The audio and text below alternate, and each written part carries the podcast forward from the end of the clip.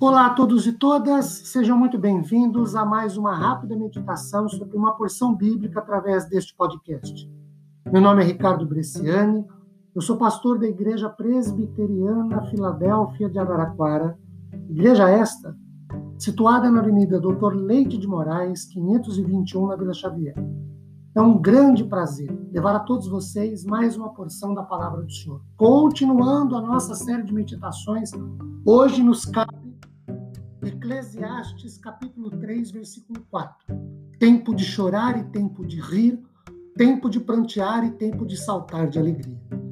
Queridos, é exemplo do verso 3 falado no podcast anterior. Salomão começa este verso 4 abordando primeiramente aspectos negativos, chorar e prantear. E depois, aí sim, ele vai para os aspectos positivos, rir e saltar de alegria. Percebemos também tudo isso como ciclo ou estações ou fases naturais na vida do homem.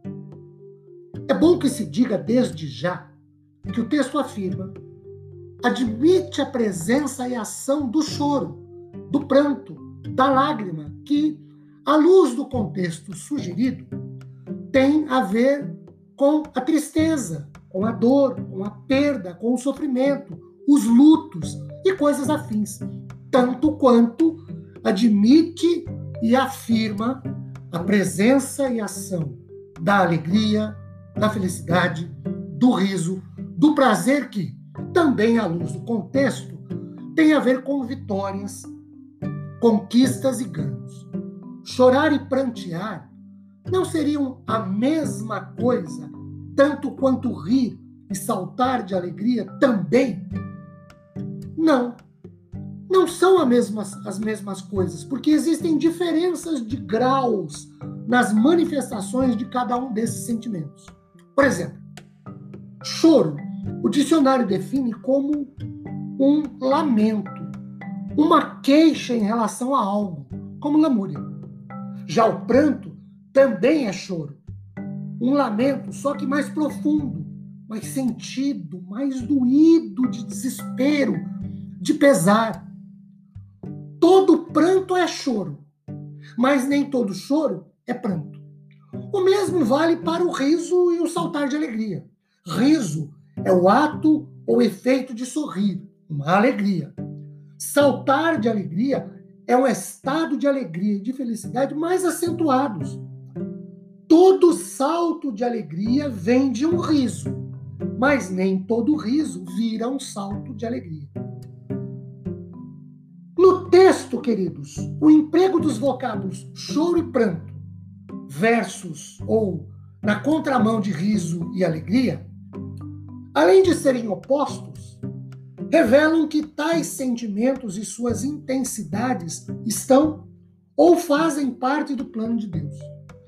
Crentes choram e pranteiam, mas não tanto ou não na mesma intensidade e muito menos pelas mesmas consequências quanto aos não crentes.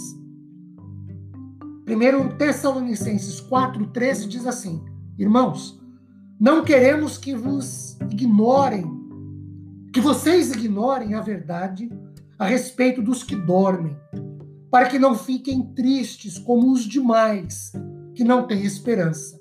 Sobre esses opostos, choro e pranto, alegria e sal, saltar de alegria, tem-se que a providência de Deus permite as tristezas, os desastres, as calamidades, as enfermidades e a morte, que levam os homens a sofrer. Assim, os homens choram ou pranteiam permitido pela vontade de Deus. O mesmo se dá com a alegria. Deus permite o desfrutar de experiências de prazer, de satisfação, de realização, vitória e conquista conforme sua vontade, que sempre é boa, santa e agradável a, a nós. Que o Senhor derrame abundantemente sobre nossas vidas e famílias sua imensa graça, depois de refletirmos sobre esse texto de sua rica e poderosa, tremenda palavra. Amém, queridos.